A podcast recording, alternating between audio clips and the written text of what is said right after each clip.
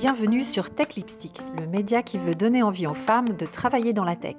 Je m'appelle Aurélie Gillard et je vous propose des portraits de femmes inspirantes, des épisodes pour découvrir un secteur technologique, des interviews avec des personnes qui embauchent ou investissent dans la tech ou s'engagent pour la diversité.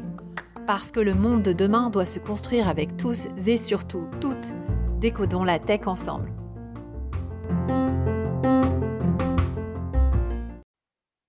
Bonjour Aurélie. Hello. Ah, est-ce que tu m'entends?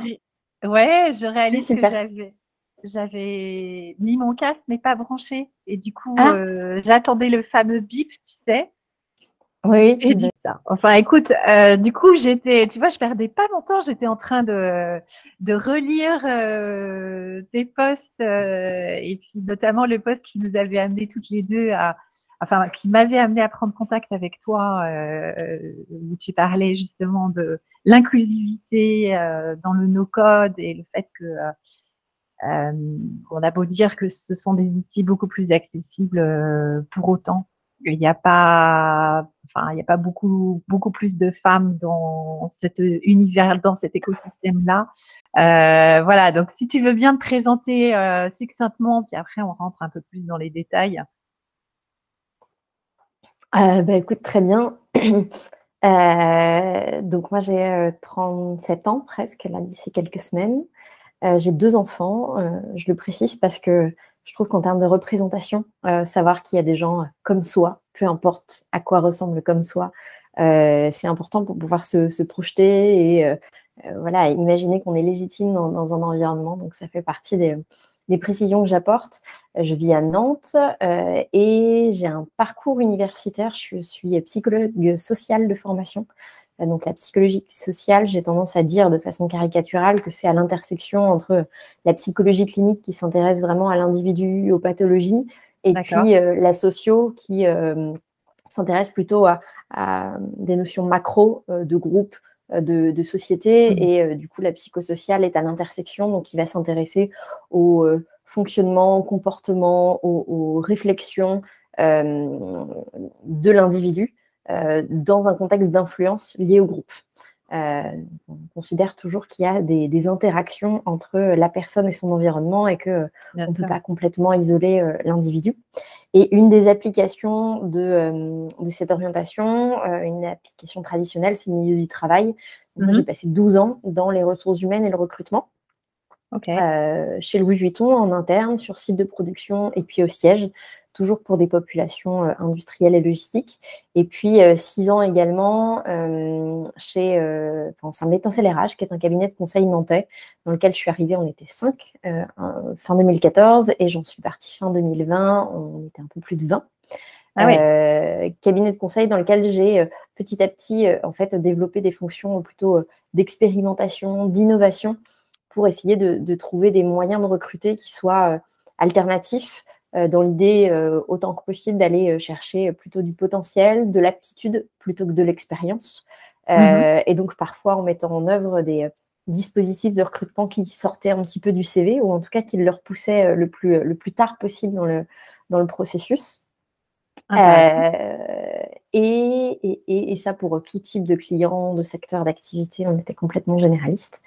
Euh, et dans les dernières années, j'ai été formée au design thinking mmh euh, et ça a commencé à euh, voilà, faire germer une graine chez moi en termes de, de, réflexion un petit peu alternative pour repenser, réinventer le recrutement.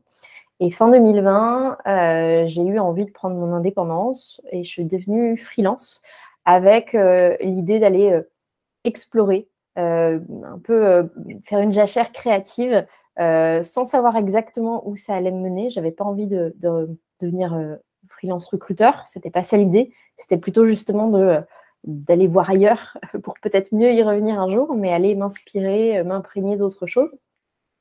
Et je suis allée donc bah, explorer les thématiques du produit, du design. je suis tombée sur les thématiques de la user research, donc la recherche utilisateur, qui était un mot que je connaissais pas en tant que tel, Mmh euh, mais en fait qui a fait écho à ma formation en psychologie sociale, puisqu'on retrouve les mêmes méthodologies euh, d'enquête, de, sondage, d'interview. Euh, et donc, j'ai exploré particulièrement ce sujet-là en allant bah, regarder du côté de l'expérience client, l'expérience utilisateur, toutes ces thématiques avec lesquelles je n'étais pas directement familière parce que je venais pas d'un environnement startup, mais dont je me suis imprégnée via une formation avec Cousteau, spécifique en user research, et puis beaucoup, beaucoup de participation à des Slack, à des réseaux de produits et, de design. Et donc aujourd'hui, c'est mon activité aujourd'hui de proposer de la prestation qui vient apporter un regard alternatif sur des projets, que ça soit lié à de l'expérience utilisateur ou client, ou du coup, je refais le point avec mon premier métier, de l'expérience candidat euh, ou de l'expérience euh, collaborateur. D'accord. Donc, tu as, euh, beaucoup de clients dans ce domaine-là, du coup, naturellement, aussi peut-être par, le biais de ton réseau, ou vraiment tu as réussi à toucher tout type d'entreprise? Eh bien, volontairement, les premiers mois, j'ai refusé toutes les, missions qui touchaient de trop près au recrutement. Euh, ah, je savais que si je remettais le doigt dedans euh, immédiatement, euh, bah, j'allais dire replonger parce que j'étais connue pour ça et que pour moi, il y avait un effet de facilité et de familiarité. Donc, hmm. je me suis complètement coupée du, recrutement de, de, prime abord.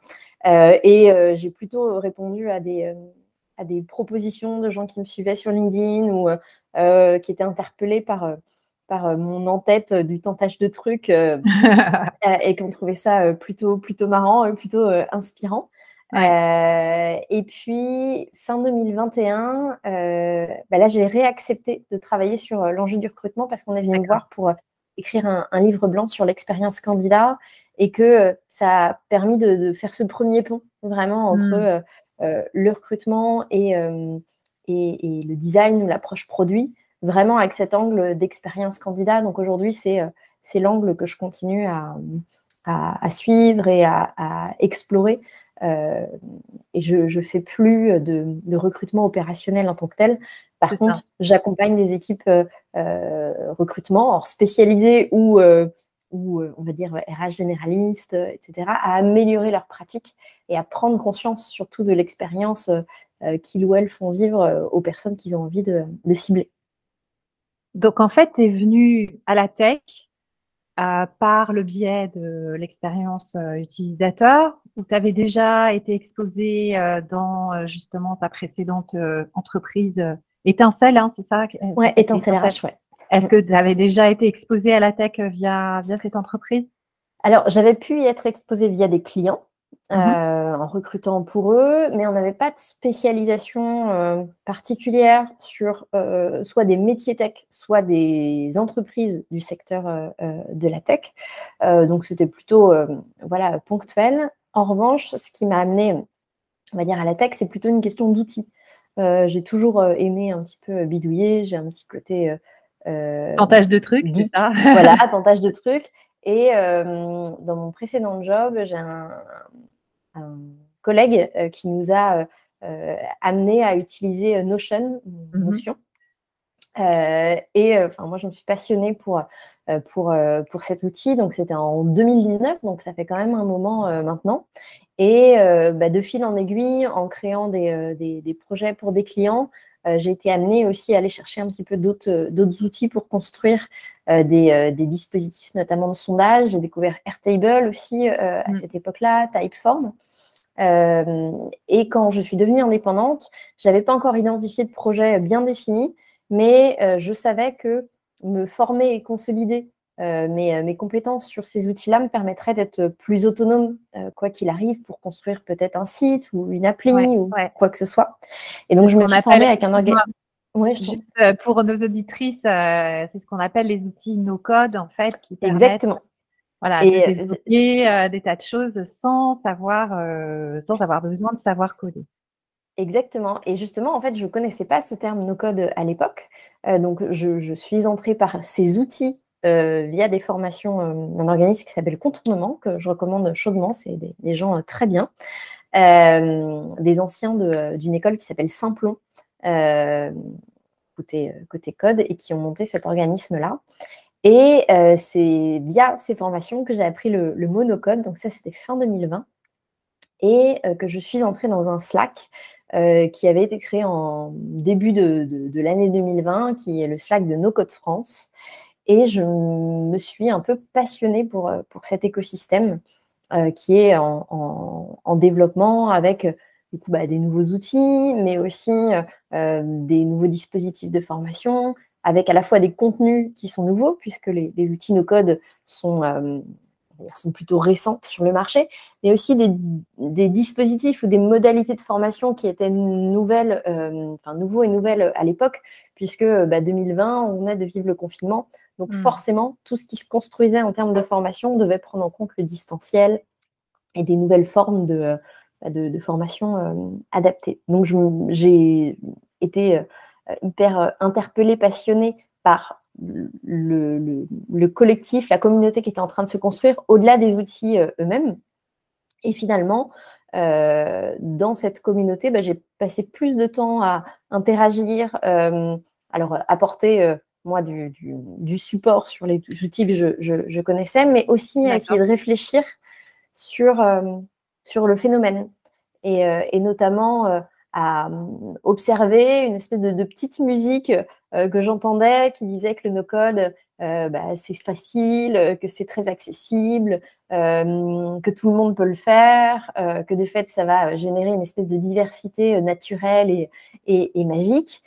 Et en même temps, avec ce décalage, en observant que bah, finalement, là encore, aujourd'hui, quand on regarde les podcasts, les webinars, les, la chaîne Twitch euh, de, de No Code France ou les événements, en fait, on ne retrouve pas de, une diversité beaucoup plus importante que, euh, que dans, le milieu de la tech en, général.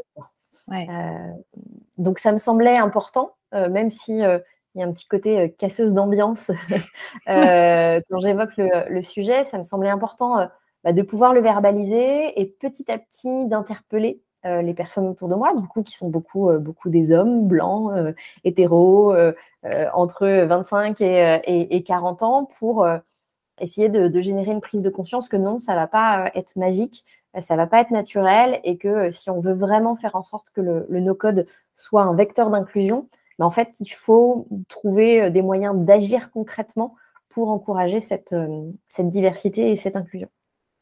Ok. Tout, D'où ma prise de contact, d'où ton post euh, sur LinkedIn et ma prise de contact. Euh, écoute, euh, merci pour cet éclairage parce que tu vois, moi, je viens de rejoindre cette communauté. Ça date il y a, c'est tout frais, ça date il y a trois semaines, un mois, et j'avais pas du tout fait cette analyse. donc, tu as, un temps d'avance. Mmh. en tout cas, on partage cette pas cette cause, en tout cas, de, militer pour qu'il y ait plus de diversité de manière générale dans la tech. Euh, est-ce que ça passe? Alors, j'en discutais euh, juste euh, avant notre conversation avec une autre personne qui est très impliquée dans la diversité dans la tech. Est-ce que ça passe par effectivement forcément les entreprises privées? Est-ce qu'il n'y a pas euh, le rôle évidemment de l'école et des parents euh, pour euh, bah, essayer d'amener leurs filles à considérer plus ces outils-là ou ces, après ces formations-là. Et puis elle mentionnait aussi le rôle des médias, qui était, tu vois, assez fondamental. c'est, enfin, si tu des, des, des solutions euh, ou des choses sur lesquelles toi tu penses travailler parce que tu penses que c'est la bonne voie, je, suis vraiment intéressée par, par ça.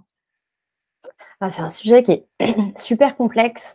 Euh, au-delà de la tech, les sujets de, diversité et inclusion, je, m'y intéresse euh, depuis que j'évolue dans le secteur des RH et, du recrutement, parce que forcément, c'est quelque chose qui est important à considérer. Mais je pense que ça fait partie des sujets pour lesquels plus je lis, plus je me documente, plus je réfléchis, plus je me dis que c'est complexe et euh, j'allais dire presque moins je sais. Euh, ce qui est absolument certain euh, d'être impactant et positivement impactant dans les mesures à, mettre en place. et en fait, il y a aussi tout un tas d'effets potentiellement pervers dont je commence à me méfier. Et, et, c'est très frustrant parce que là, au sein de, la communauté, j'ai rejoint le, conseil d'administration de l'association de Code France, dans lequel on a mis en place un groupe de discussion sur la diversité et l'inclusion. Et, et en fait, depuis quelques mois, on n'a pas fait tant de choses que ça, mais parce que bah, il y a aussi plein de choses dont, notamment à titre personnel, je, me méfie. je me dis que ça peut avoir un effet pervers. Je te donne euh, l'exemple d'un annuaire.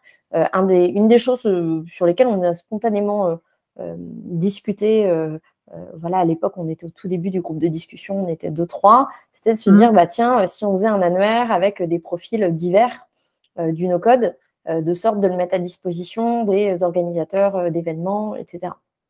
Mmh. ça me paraissait tout à fait, tout à fait logique.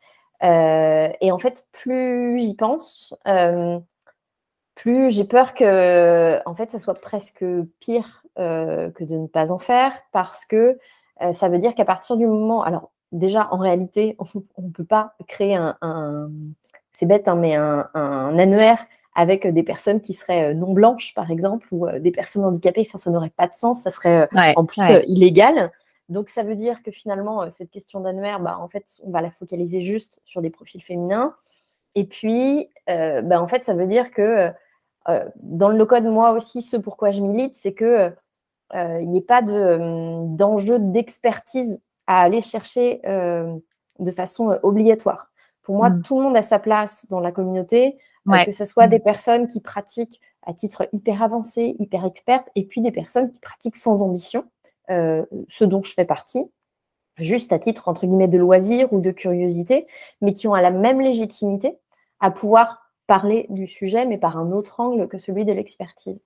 Et la problématique de focaliser euh, bah, sur des femmes, ça veut dire que euh, bah, si on n'a pas le volet de pure expertise, ça veut dire qu'on intègre ce, cet annuaire juste parce qu'on est une femme. Et donc, du coup, ça décrédibilise euh, l'annuaire en lui-même. et du coup, ça devient problématique. Ça vient plutôt stigmatiser et se dire que bah, c'est une espèce de, de no-code au féminin, mais qui n'aurait pas la même valeur que que le no-code masculin. Et, et pourquoi Pourquoi? Parce que euh, nous, on ne peut pas devenir expert des outils? Je ne comprends pas en fait. Bah, en euh. fait, si, mais ça veut dire que euh, pour y figurer, en fait, on ne légitime que les femmes expertes. Mais ça veut dire que les femmes qui s'intéressent au no-code et qui ne sont pas expertes n'auront pas de, de, vraie légitimité à apparaître sur, sur un, bah, sur un annuaire comme celui-là qui serait dédié seulement, seulement aux femmes. Parce que si tu es pas experte, bah, en fait, tu n'as pas, de, pas de raison d'apparaître sur cet outil. C'est pourquoi, en fait, moi, je milite plutôt pour le fait qu'on fasse un annuaire du no-code en général et que ça soit ouvert à tous. Et que par contre, on mène une action euh, euh, voilà, très, très active, très proactive pour inciter un maximum de femmes à s'y inscrire. Euh, mm. avec du coup différents degrés d'expertise, mm. etc. Mmh. De sorte que, effectivement, bah, quand euh, les organisateurs d'événements, euh, de podcasts, etc., chercheront des profils euh, et qu'ils regarderont l'annuaire, en fait, ils verront vraiment des profils divers, parce qu'il y aura des hommes, des femmes, du coup, des blancs, des non-blancs, etc., sans que ça soit forcément tagué comme, comme ça. Mais par contre, ils ne pourront pas dire ah ben non, on voit que, on voit que des hommes qui s'expriment. Parce qu'en fait, c'est ça la, problématique aujourd'hui, publiquement, dans les figures d'expertise, dans les invitations, on voit toujours essentiellement, essentiellement des hommes. Et il y a mmh. encore des mmh. événements où il y a parfois une dizaine d'invités où il y a zéro femme. C'est quand même problématique. Euh, c'est exactement euh, la même approche quand il s'agit euh, d'avoir plus de femmes dans les boards et dans les conseils d'administration des, des, boîtes ou des startups. c'est avoir le pool finalement de candidates prêtes, formées pour y aller et permettre du coup aux VC, aux entreprises de pouvoir s'adresser à ce pool-là euh, en disant, euh, bah si, en fait, elles sont là, elles existent et elles sont prêtes. Euh, je trouve que c'est hyper intéressant. enfin, et je te rejoins dans ton analyse. Hein. et, la grande question, c'est comment justement tu vas. Alors toi, toi, j'imagine que tu as ce rôle-là aussi d'aller détecter du coup euh, les femmes euh, qui sont euh, qui pourraient potentiellement intégrer cet annuaire. Tu, essayes de les trouver dans la communauté bah, Effectivement, et en, fait, le, le, problème est systémique, c'est-à-dire que tu vois tout à l'heure, tu disais où est-ce enfin, où est qu'il faut agir? Est-ce que c'est la formation, l'éducation, etc., ou les médias? Et en fait, il faut agir à, tous les niveaux et c'est une question d'œuf et de poule mhm. euh, en, réalité. C'est-à-dire que des femmes qui sont prêtes à, euh, à, comment dire, à développer un degré d'expertise, à s'investir, etc., euh, on les trouvera parce qu'elles-mêmes auront trouvé des figures de représentation dans lesquelles se projeter. donc c'est pour ça que, en fait, on ne peut pas attendre de dire il y a suffisamment de femmes euh, dans le pool pour qu'elles soient représentées. En fait, il faut faire un effort de représentation euh, euh, proactif en amont pour générer derrière un pool de, femmes qui se projettent supérieures et derrière qui influenceront les, les, jeunes femmes, les adolescentes, les, les jeunes filles qui voudront se, se projeter. Hmm. Et, là, j'ai un exemple tout, euh, tout récent euh, d'un événement qui va se dérouler en septembre, qui s'appelle le No Code Summit, euh, qui se veut être un, un, événement un peu fondateur dans la, la communauté No Code et qui a dévoilé à la fois l'événement et le site de l'événement, c'était quand toute fin, toute fin juin, donc sur LinkedIn avec une communication. Et je me suis dit, ah bah chouette, je vais voir le programme.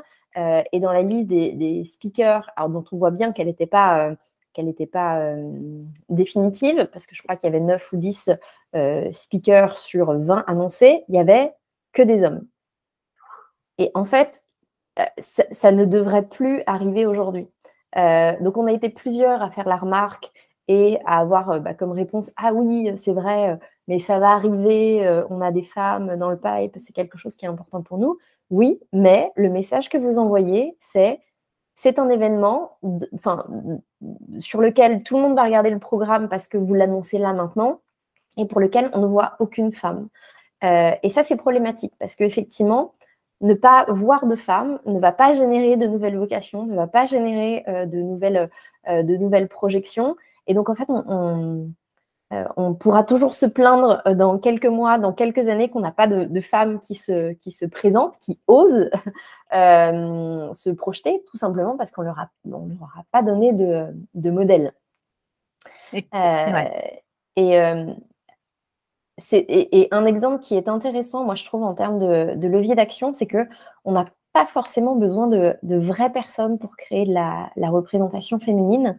Euh, là, il y, a quelques, mois, j'ai mené une, une étude euh, parce qu'on m'a proposé de, faire une conférence au Web Today à Nantes, donc, euh, qui est un gros festival des cultures numériques, et pour lequel j'ai voulu parler de la mixité dans le, dans le no-code, partager voilà, ce décalage entre les discours et, et, la réalité, mais surtout partager le fait que même si dans la communauté no-code France, on a ce décalage entre l'imaginaire de euh, il y a beaucoup de diversité euh, et la réalité où on n'en voit pas beaucoup. Donc ça veut dire que soit il y a effectivement beaucoup de pratiquantes, mais on ne les voit pas représentées dans les mm. figures d'expertise. Et donc en fait, il y a un problème d'inclusion euh, parce que en fait, elles sont là, mais elles passent pas l'étape de, de, la, de la visibilité. voilà. Soit en fait, on n'a tout simplement pas de diversité et le fameux pool de pratiquants et de pratiquantes, en fait, il n'est pas, pas si divers que ça. Mais au-delà de, faire cette observation, qui n'est pas particulièrement positive, euh, je me suis intéressée à une sous-communauté, on va dire, qui est la communauté euh, Notion en français, qui pour le coup, elle est très mixte. C'est vraiment euh, dingue. Le Facebook du, de, la communauté est à, je crois, 48% de femmes et 52% d'hommes. leur Discord euh, on n'a pas de statistiques aujourd'hui, mais il est unanimement euh, reconnu pour les personnes qui sont euh, à la fois sur le Slack de No Code France et le Discord de, Notion en français comme beaucoup plus mixte, beaucoup plus bienveillant et, divers. Et du coup, je suis allée regarder quelles pouvaient être les caractéristiques. Et en fait, il y a des caractéristiques, on va dire, individuelles. J'ai interviewé une douzaine de femmes qui sont arrivées on va dire, individuellement, spontanément à Notion, qui ont développé leur expertise, qui à un moment donné ont pris la parole ou développé une activité professionnelle autour de, autour de cet outil-là. Euh, et évidemment qu'il y a des éléments donc, individuels, euh, mais il y a une, voilà, une posture de Notion qui n'est pas revendiquée. Je n'ai pas trouvé de, euh, de posture officielle de l'entreprise dans ce sens, mais qui génère une, une surreprésentation de figures féminines sans doute par rapport à la réalité. Euh, à titre d'exemple, je me suis amusée à aller regarder sur leur site internet et euh, Notion est, connu pour euh, avoir des représentations graphiques avec des petits personnages voilà, qui sont très représentatifs de leur, leur, leur identité. Et sur les 30 pages du, du site que j'ai étudié, on a, je crois que c'était quasiment 200 personnages, et sur ces, deux personnages, sur ces 200 personnages, il y avait 80% de euh, personnages pouvant être perçus comme féminins. Et en fait, cette surreprésentation de figures féminines, on la retrouve à plein de niveaux. Donc, il y a le site internet, mais du coup, on le retrouve dans toutes les déclinaisons euh, de communication sur les réseaux sociaux où à chaque fois, on a cette surreprésentation de personnages féminins. Quand on regarde leur publicité, euh, récemment, ils ont fait euh, une publicité sur un mur à Londres. En ce moment, ils ont une campagne de pub dans le métro à Paris. À chaque fois, en tout cas, toutes celles qui me sont passées euh, sous les yeux, on a un seul personnage et c'est une femme. Sur la fresque qui est à l'entrée de leurs locaux à New York, on a un seul personnage et c'est une femme. sur l'événement Blog, Blog, by Blog, pardon, qui est leur événement annuel avec une keynote, on a 50% euh, de, de, speakers féminins et masculins, etc. etc. Et euh, ce qui est intéressant, c'est que, voilà, sans même que ça soit du tout perçu par euh, les personnes qui utilisent Notion, y compris de, façon massive, et les, ambassadeurs et ambassadrices Notion, parce que personne ne l'avait remarqué dans toutes les personnes avec qui j'ai interagi, bah, il y a potentiellement un effet et qui n'est pas forcément lié à la mise en avant de, de, vraies personnes réelles et qui peut être aussi par des représentations graphiques ou des choix qui euh, euh, sont liées aussi aux personnes qu'on a envie de reconnaître comme étant ambassadeurs. en l'occurrence, mmh. ils ont mmh. un programme ambassadeur et ambassadrice.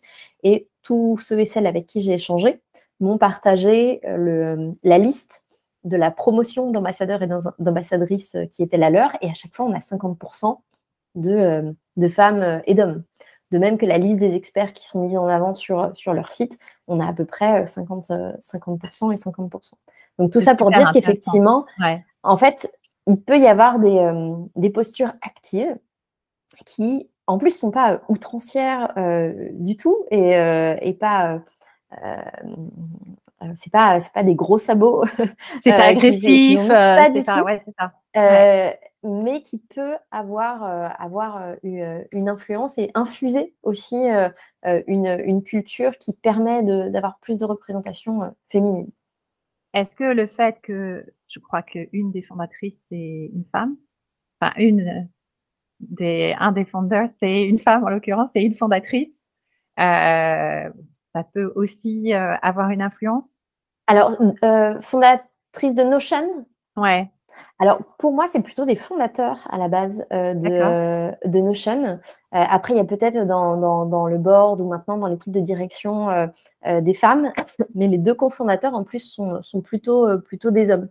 En revanche, la communauté française est animée par des femmes. et donc, effectivement, ça, a probablement, ça a probablement joué.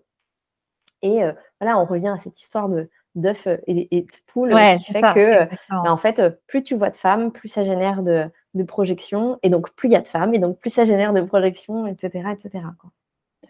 Et euh, du coup, en plus, c'est des outils, alors c'est des outils, je pense à Canva, des outils comme ça, qui sont euh, quand même euh, très créatifs. J'ai pas les stats sur, tu vois, les études euh, dans le digital sur la proportion hommes et femmes. Ce que je me disais ce matin, c'est que tu vois, on a pour tous les métiers de la tech, on n'a pas de problème euh, vraiment. Euh, non, de manière générale, pour les études supérieures, on n'a pas de problème de représentation des filles. On a plus d'étudiantes dans les études supérieures que d'étudiants. Donc, en fait, on a juste un problème d'allocation de ces étudiants. Euh, et il y a un secteur, et j'ai envie d'approfondir, de comprendre pourquoi, il y a un secteur qui est devenu très majoritairement féminin, c'est celui de la santé, qui est considéré donc comme, alors c'est pas de la tech, mais c'est des sciences, euh, où là, pour le coup, il y a 75% de femmes dans les métiers de santé. Euh, et, et, ça n'a pas toujours été le cas. Donc, il, y a un shift, tu vois, qui s'est opéré. En revanche, pour euh, tout ce qui est ingénierie et, euh, et, informatique, on a toujours un gros déficit de femmes. Euh, et je n'arrive pas encore à comprendre pourquoi. Euh, comme tu dis, c'est un problème extrêmement complexe. C'est sans doute une approche euh, qu'il faudrait prendre de manière globale et holistique pour euh, arriver à, à, mettre en place euh, toutes les briques.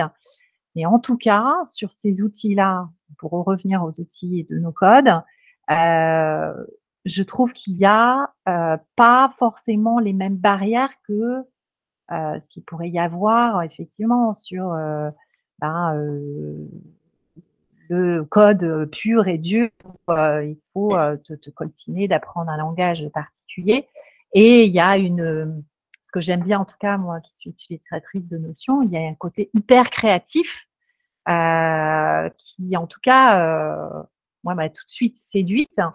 Euh, donc, je, je, je, me dis que ce, bon exemple de notion, euh, il est transposable en effet euh, à d'autres outils.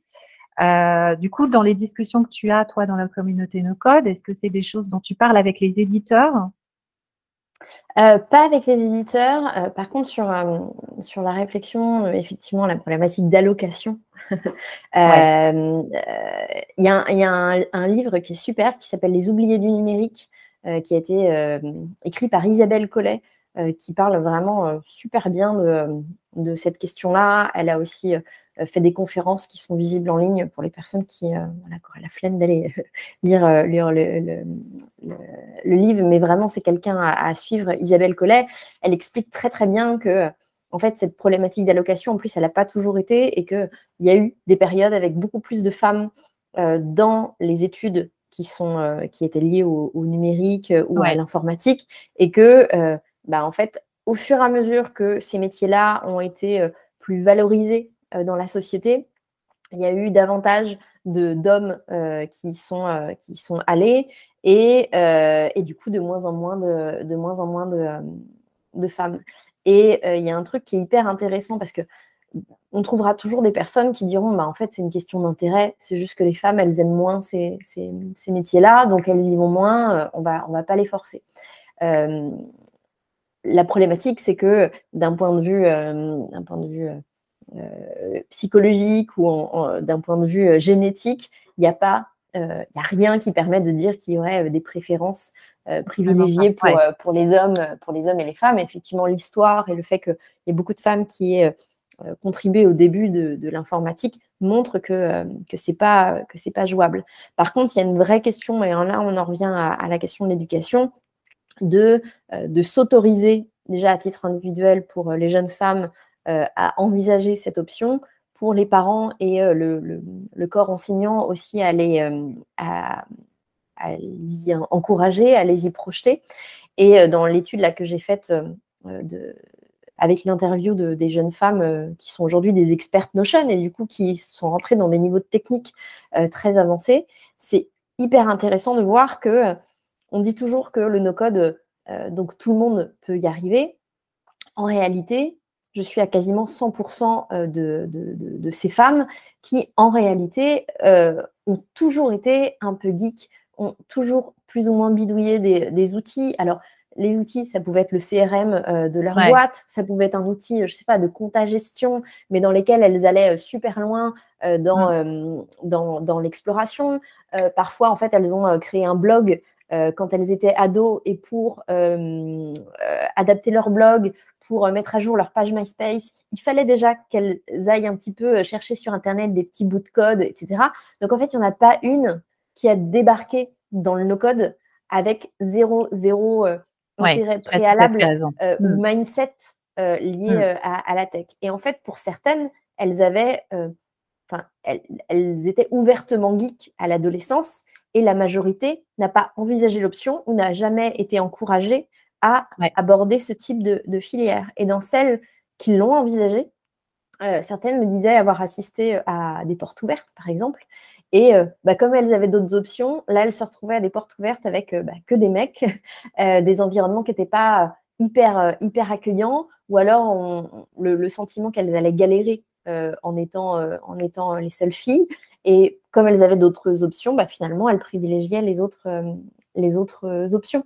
Donc, mmh. il y a un vrai déficit d'encouragement de ces, de ces filières-là. Et là encore, bah, moins il y a de femmes, moins il y en a qui, euh, qui se présentent aussi à, à, l'entrée. Donc, c'est un, un, vrai problème à, à, tous les niveaux.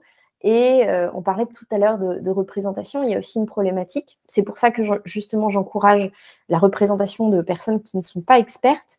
C'est que on a une problématique de rôle modèle. Euh, on a tendance dans la tech à retrouver toujours les mêmes rôles modèles, qui sont souvent des rôles modèles euh, étrangers. Donc, euh, on va retrouver euh, voilà, des, grandes patronnes voilà, comme, comme Cheryl Sandberg, etc. On va retrouver des rôles modèles morts, comme Ada Lovelace, ou alors qui sont dans des degrés justement d'expertise. Quand on cite une Marie Curie qui a eu un prix Nobel, en fait, qui peut se projeter en se disant euh, moi je, vais être je vais être la prochaine Marie Curie. Alors il y en a peut-être hein, qui ont des ambitions comme ça, mais euh, je prends toujours l'exemple de la course à pied en se disant qu'est-ce qui fait que les, gens se mettent à la course à pied? Est-ce que c'est en voyant euh, une course d'Usain Bolt ou de Marie-Josée Pérec ou est-ce que c'est parce que leur, leur voisin, leur cousine leur, dit bah moi avec ma boîte, je suis allée faire un 5 km, une course contre le cancer, est-ce que tu as envie d'aller avec moi? Et finalement, c'est plus facile de se projeter en se disant bah est-ce que je vais être capable de faire 5 km, puis 10, puis un semi-marathon, puis un marathon, euh, etc. Ou alors de se dire tout de suite, bah, moi, je vais aller faire un Ironman euh, dans, euh, dans deux ans. Donc, c'est hyper mmh. important d'avoir des rôles modèles divers, mais aussi divers d'un point de vue de, la, typologie d'expertise. C'est ça. Et je, te rejoins complètement, et c'est justement ce que je cherche à faire avec, avec c'est de, montrer euh, différentes origines, différents niveaux, euh, différents parcours. Euh, c'est vrai qu'il y a cette caractéristique, comme tu dis, de personnes qui s'autorisent à avoir les mains dans le cambouis, qui aiment aller un petit peu au fond des choses, et une autre caractéristique que je retrouve chez toutes les femmes de la tech que j'interviewe, c'est la curiosité. Mm. En fait, ce besoin d'aller soulever le capot, de comprendre, euh, de euh, d'aller chercher des solutions, d'aller chercher des réponses et de pas s'embêter, de, jamais s'ennuyer, de, voilà. donc ça, c'est vraiment deux caractéristiques. Euh, je veux revenir sur ce que tu disais à propos de Notion, qui finalement est une question de marketing. Et je réécoutais le, le premier enregistrement de podcast que j'ai fait avec ma copine Jessie. Et elle mentionnait quelque chose que je trouve hyper intéressant, c'est que euh, dans les années 80, quand l'ordinateur individuel est arrivé dans les foyers, les constructeurs l'ont marketé pour des hommes. Mm. Et euh, elle rappelait un truc que ça m'était sorti de l'esprit, mais c'est vrai qu'on parlait de la Game Boy.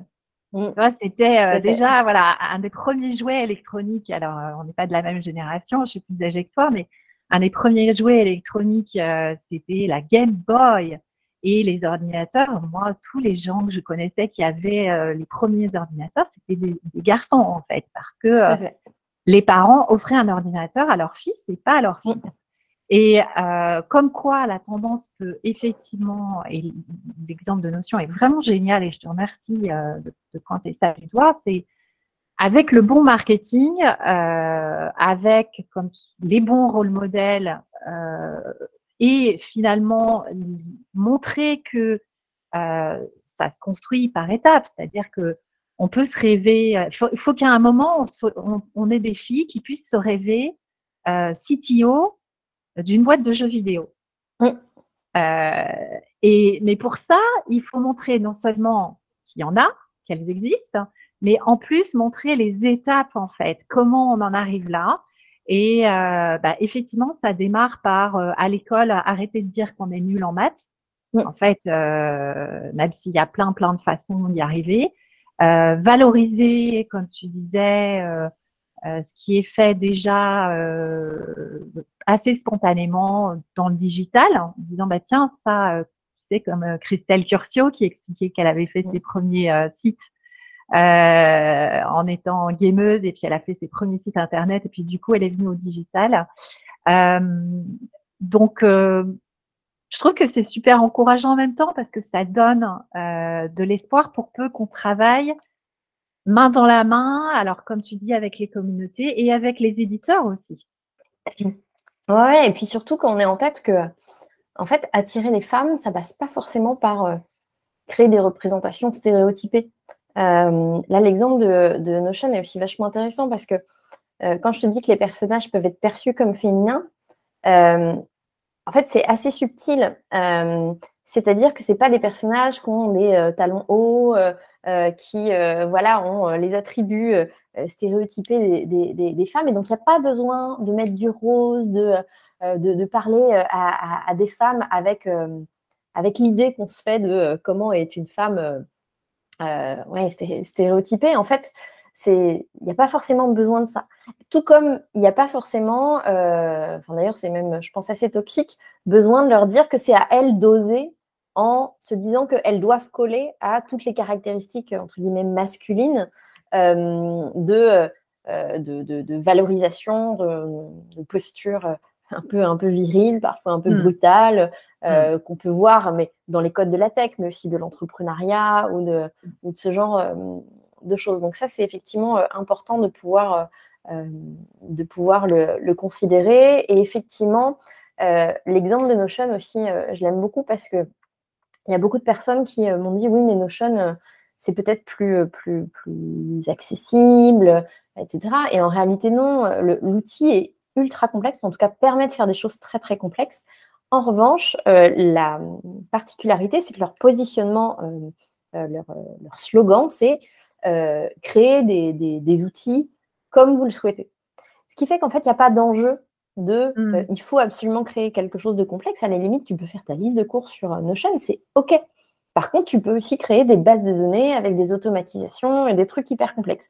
Mais eux, leur parti pris, c'est de dire faites que vous, voulez. Et ils mettent aussi en avant des cas d'usage justement euh, réels de personnes qui ont créé des choses euh, accessibles.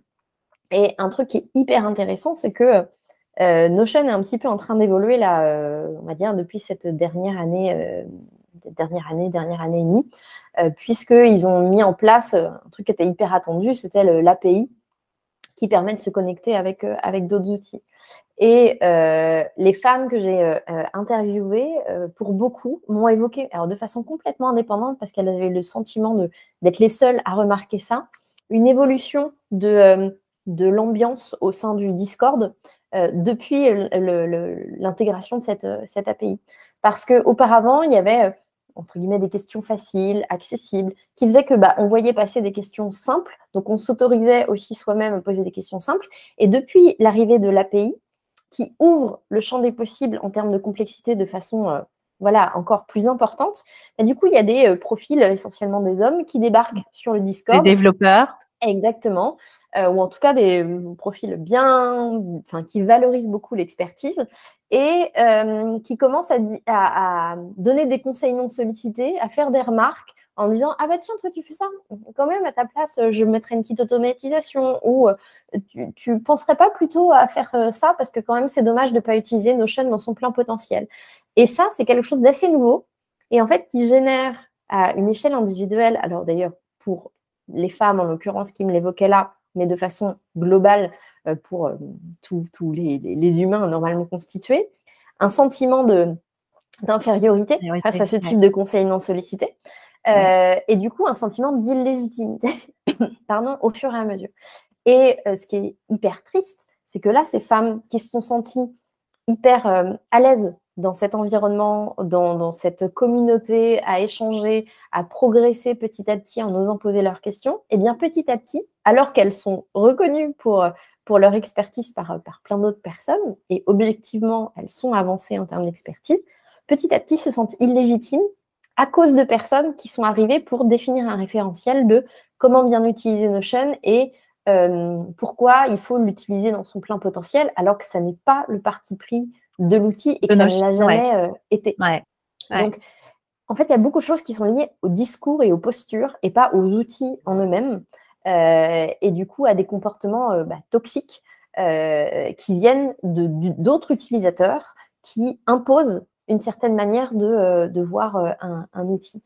Donc, à la fois, c'est triste parce que là, du coup, parmi les, personnes que j'ai euh, interrogées, il y en a même qui se sont dit, bah, en fait, peut-être que je vais arrêter de, de, venir sur la communauté parce que je me sens plus euh, à ma place. Mais en même temps, ça veut dire qu'il y a un levier d'action au niveau des comportements euh, dans les communautés qui peut bah, potentiellement permettre aussi d'inverser la tendance, même si c'est un gros, gros travail quand on est sur une communauté installée. Donc, euh, ça fait partie des, objectifs aussi pour euh, la communauté de Code France, d'essayer de travailler sur, euh, sur ces sujets-là et petit à petit d'essayer de, bah, d'amener une, régulation des, comportements d'échange pour notamment sur, sur cette notion de conseil non sollicité, et essayer petit à petit de, bah, de les supprimer, en tout cas de les faire se, réguler.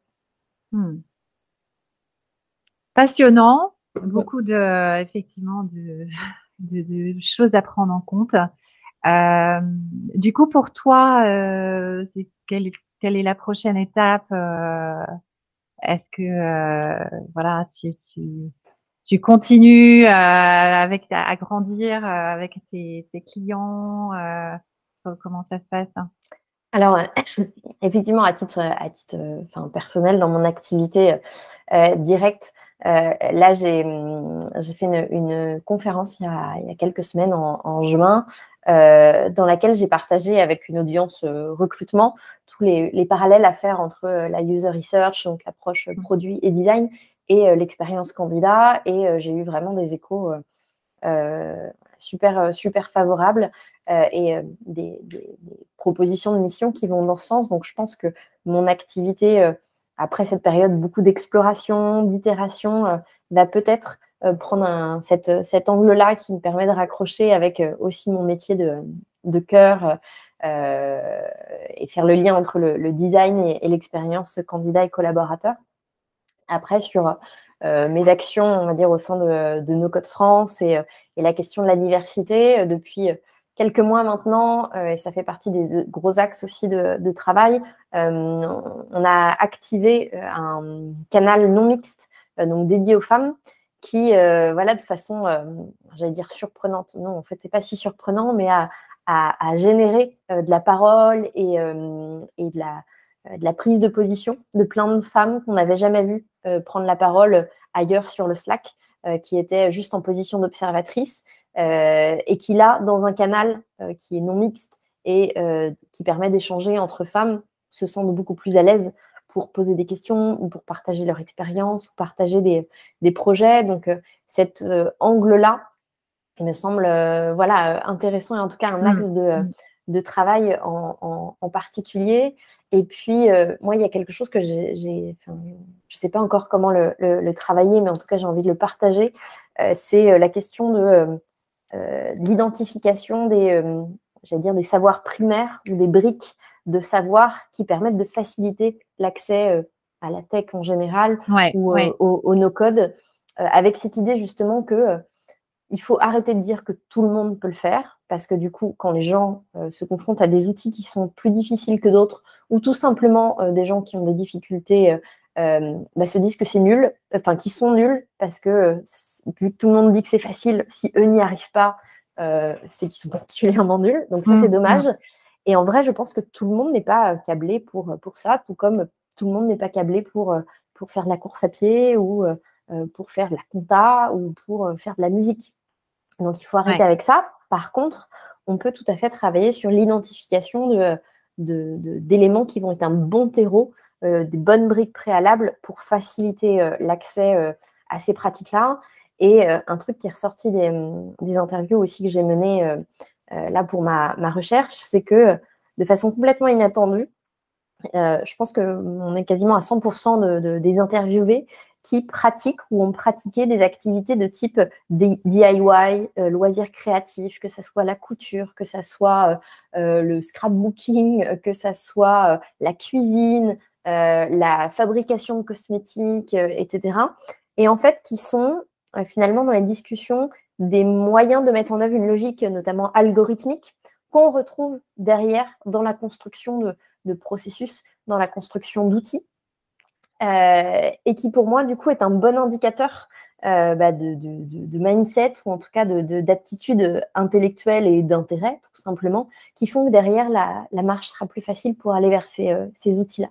Donc pour moi c'est un truc qui peut être intéressant à creuser parce mmh, que mmh. plutôt que de dire tout le monde peut le faire, aller chercher spécifiquement des personnes qui ont déjà ce type de pratique et leur dire en fait toi tu as sans doute déjà une première brique euh, qui va euh, te faciliter le, la pratique de ces outils.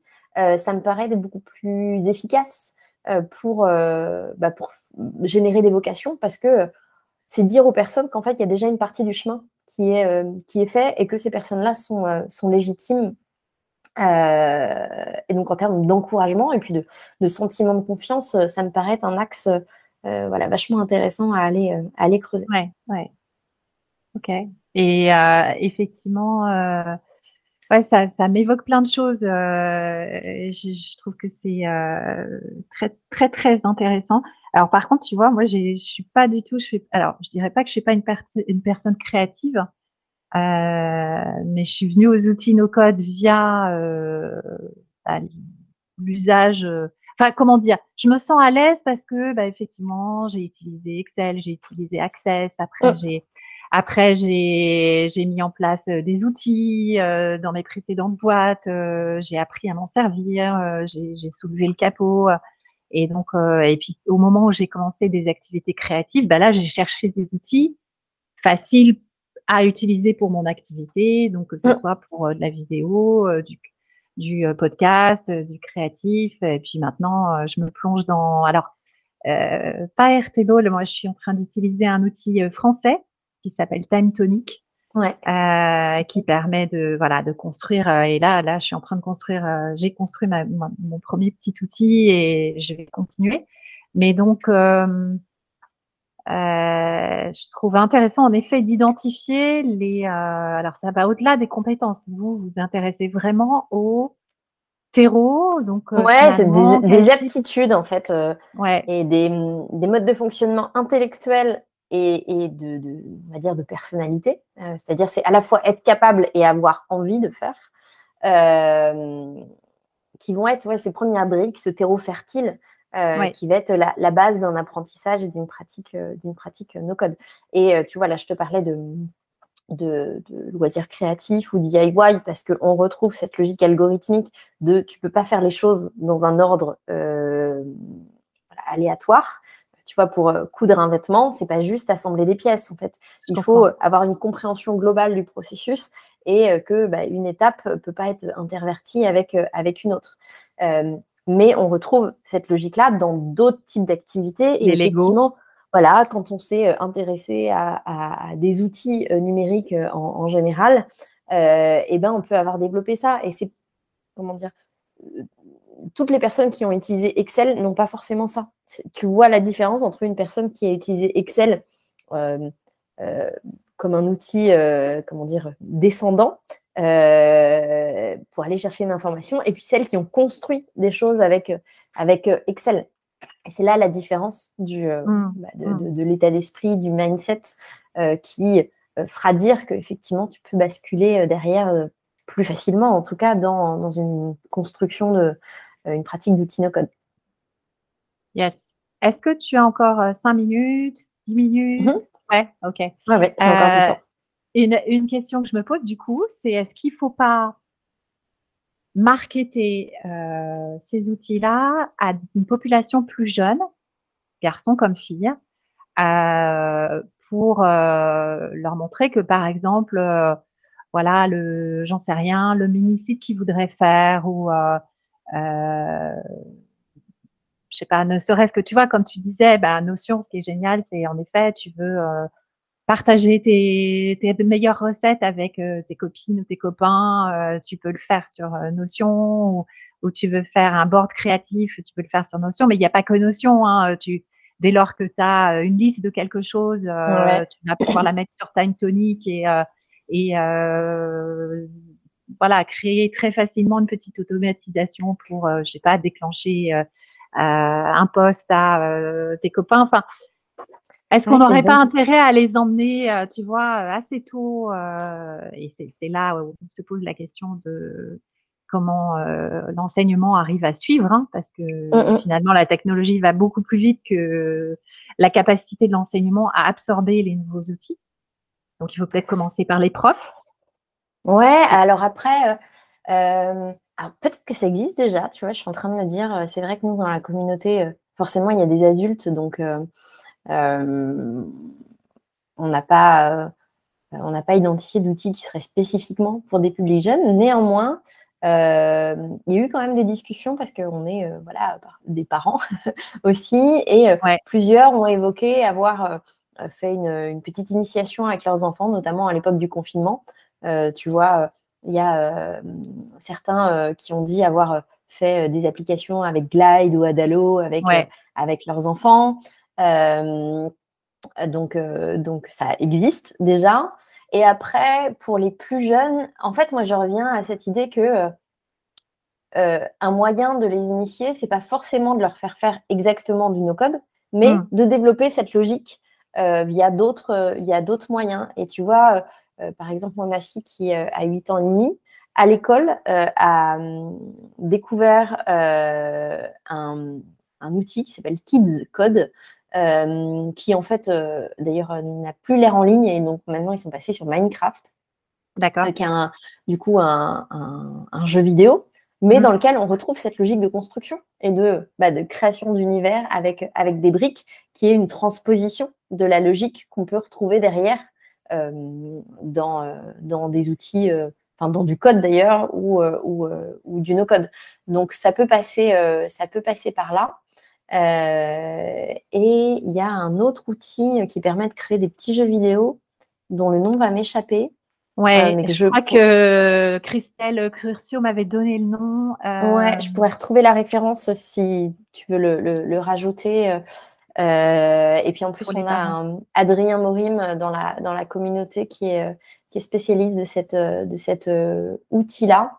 Donc je pourrais le, le retrouver. mais voilà, ça peut passer par, par ça, sans forcément dire euh, créer vos applications, créer vos bases de données, etc., ou vos automatisations. En fait, jouer potentiellement avec ces outils-là qui permettent déjà de, euh, bah, de développer la logique et de, de créer, euh, créer des réflexes, en fait.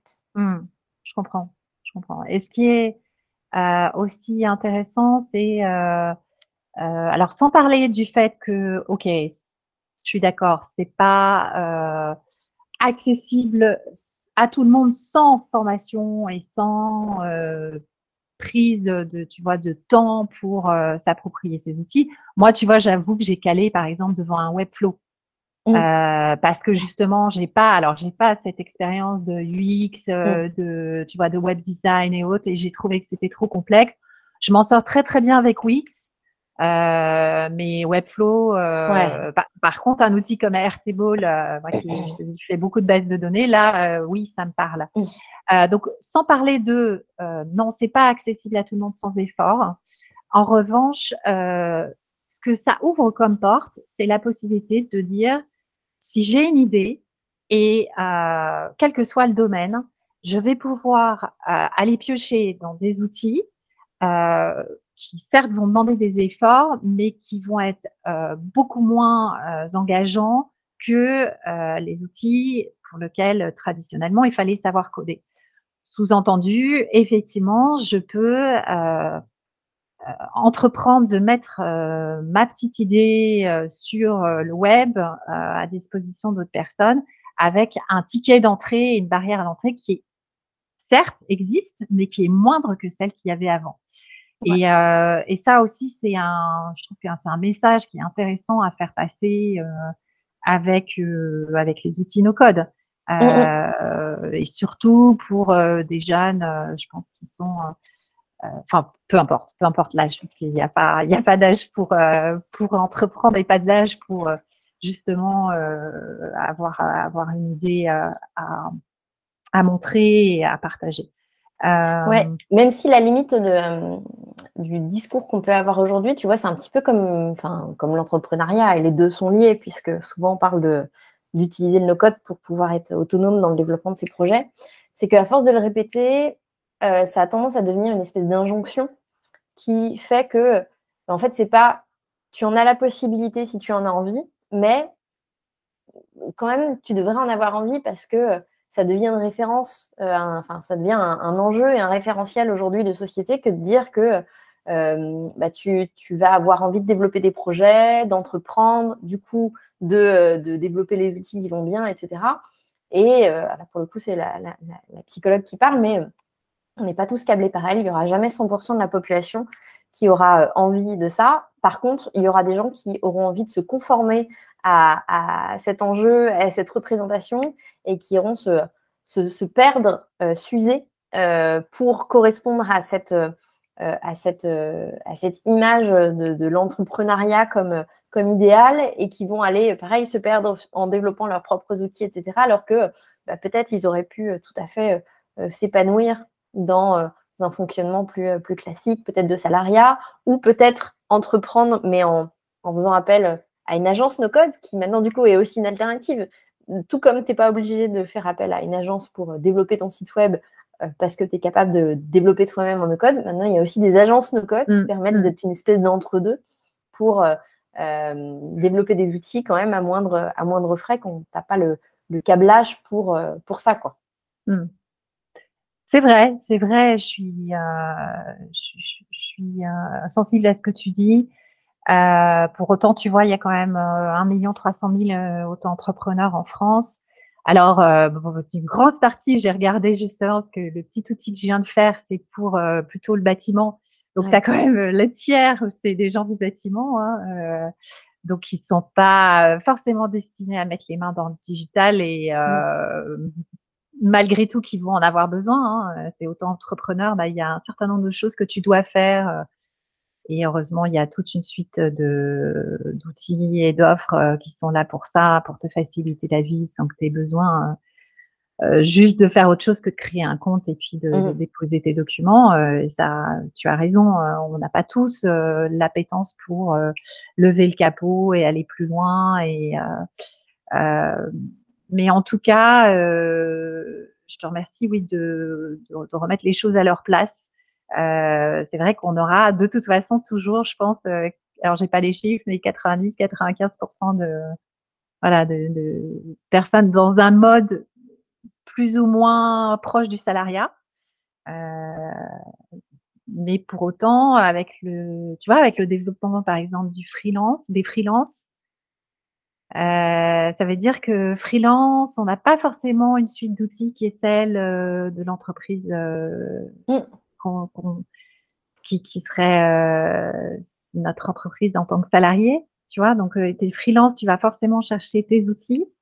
Ouais, mais tu vois, c'est pareil. En fait, ce que je trouve intéressant, c'est que se développe un écosystème qui permet de, potentiellement d'aller faire ces outils, mais avec différents types de pratiques. Donc, je parlais de l'agence NoCode qui va développer des choses, mais tu as aussi, du coup, plein de, de no-codeuses et de no-codeurs qui, par exemple, fournissent des templates donc, mm. tu as, la possibilité euh, bah, peut-être de mettre un peu les mains dans le cambouis, mais pas non plus euh, trop euh, en achetant des, ouais, des composants ou, des choses qui sont déjà plus ou moins construites. Donc, c'est ça qui est intéressant et je trouve qu'il sur lequel il faut insister, c'est que bah, cet écosystème-là crée bah, différents niveaux de, services, différents niveaux de produits, euh, et qu'en fait, c'est bien d'explorer l'ensemble pour voir ce qui va nous correspondre euh, à nous.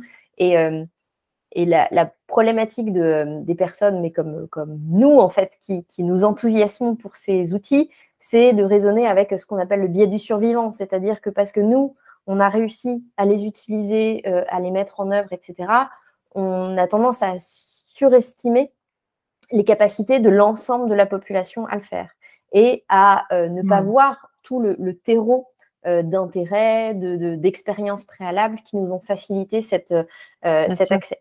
Donc attention à ne pas voilà, trop oublier ce, biais du survivant et à, rappeler qu'il y a une diversité d'usage de, ces outils-là et que voilà, c'est OK de ne pas du tout s'y intéresser, même si voilà, ça devient, je pense, un, enjeu culturel maintenant, tout mmh. comme on ne peut pas euh, faire sans la suite, euh, la, suite Windows, etc. de Microsoft. Euh, oui, probablement que dans les années à venir, il va y avoir un enjeu de, de, de, culture no code qui va être importante.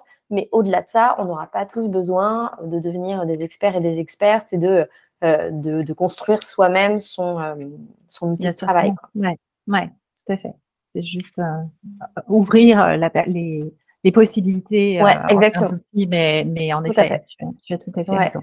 En tout cas, euh, merci beaucoup pour ce, cet éclairage parce que tu vois, j'avais pas encore euh, rencontré quelqu'un qui allait aussi loin dans l'analyse euh, de, cette, euh, de cet environnement et euh, ça me remet un peu les idées en place. C'est vrai que moi, je, me dis souvent aussi que j'ai, je sais pas si c'est quelque chose qu'on peut caractériser en termes de psychologique, mais un, effet de halo, c'est-à-dire que, comme tu dis, je m'enthousiasme pour une communauté, alors comme j'ai pu m'enthousiasmer pour le serverless, et alors du coup, euh, j'ai l'impression que voilà, toutes les boîtes doivent passer au serverless, mais non, euh, c'est important, tu as raison de garder en tête que les utilisateurs derrière, euh, majoritairement de ces solutions sont juste des personnes qui cherchent à résoudre un problème particulier et que voilà, elles vont faire euh, usage euh, d'un outil euh, dont voilà ça, et, il n'y a aucun jugement de valeur, c'est bien et c'est fait pour ça. Et... Puis du coup, ça crée de l'emploi aussi pour ça bah, crée les de personnes qui, vont devenir spécialistes de,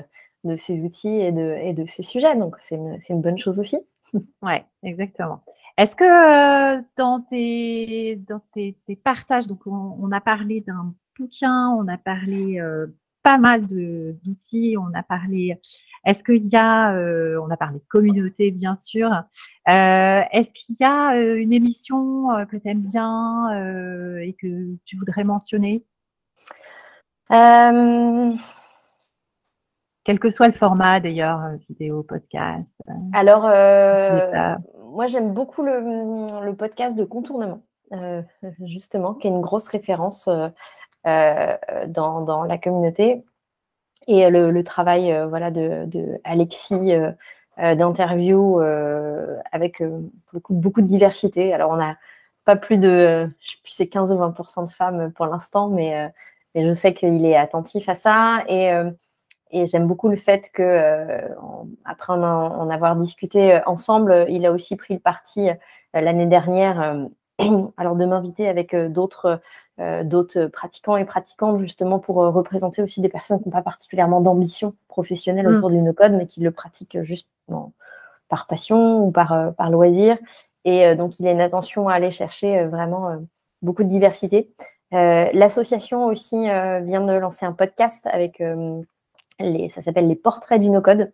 Et du coup, j'aime bien aussi cette idée bah, de montrer des personnes euh, pour le coup qu'on n'a jamais vues euh, ailleurs en termes de en termes de prise de parole. Donc ça c'est super euh, c'est super chouette. Et puis sur les questions de de, diversité et d'inclusion, bah, effectivement, je, recommande encore une fois Isabelle Collet. toutes ses prises de parole sont absolument géniales. Et aussi, j'ai une autre référence qu'on peut retrouver dans des vidéos, mais aussi un livre qui s'appelle le cerveau euh, pense-t-il au masculin? Je vais avoir un doute sur le titre exact. C'est Pascal Gigax, euh, G-Y-G-A-X, qui l'a écrit avec deux, euh, deux confrères et consoeurs, qui parle de, vraiment sans, sans, parti pris politique, juste des analyses scientifiques de l'importance bah, de pouvoir genrer aussi notre langage au féminin et de l'impact justement en termes de, projection. Pour donner juste un exemple, parce que c'est notre, sujet là, euh, et on parlait d'éducation, euh, il y a une étude qui est reprise dans le, livre euh, qui montre que quand on demande à des jeunes femmes, à des adolescentes leur degré de confiance dans, une, dans la possibilité d'exercer une profession, eh bien, on a statistiquement plus de confiance de leur part si on a présenté ce métier au féminin que si on a présenté ce métier au féminin. Ça veut dire que demain, si je mm. prends le, cas du, dev, euh, caricature, euh, bah, si on demande à une jeune femme si elle se voit devenir développeuse, elle aura statistiquement plus de chances de dire qu'elle a confiance euh, dans cette possibilité que si on lui dit est-ce que tu veux devenir développeur? Donc c'est important, au-delà de la question de euh, du, point médian, euh, parce que souvent on se focalise là-dessus en termes d'inclusion, de, pouvoir dire développeur, développeuse, nos codeurs, mm. nos codeuses, euh, parce que c'est un vrai impact sur la, représentation et les effets de projection. Donc, ce livre de, Pascal Gigax et, toutes ces interviews sont, sont hyper intéressantes. Ça marche. Mais tu vois, moi, j'ai, je code mes champs time tonic en mettant euh, technicien ne, client de.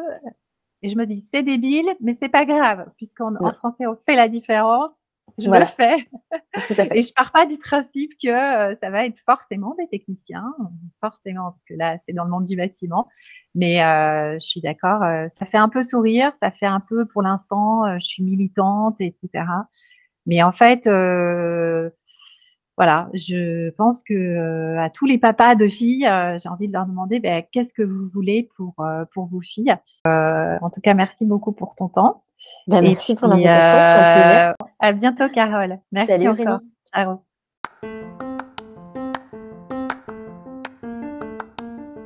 Cet épisode vous a plu? Inscrivez-vous sur la page LinkedIn ou Facebook de Tech Lipstick et retrouvez nos prochains témoignages. Et n'hésitez pas à partager Bonne journée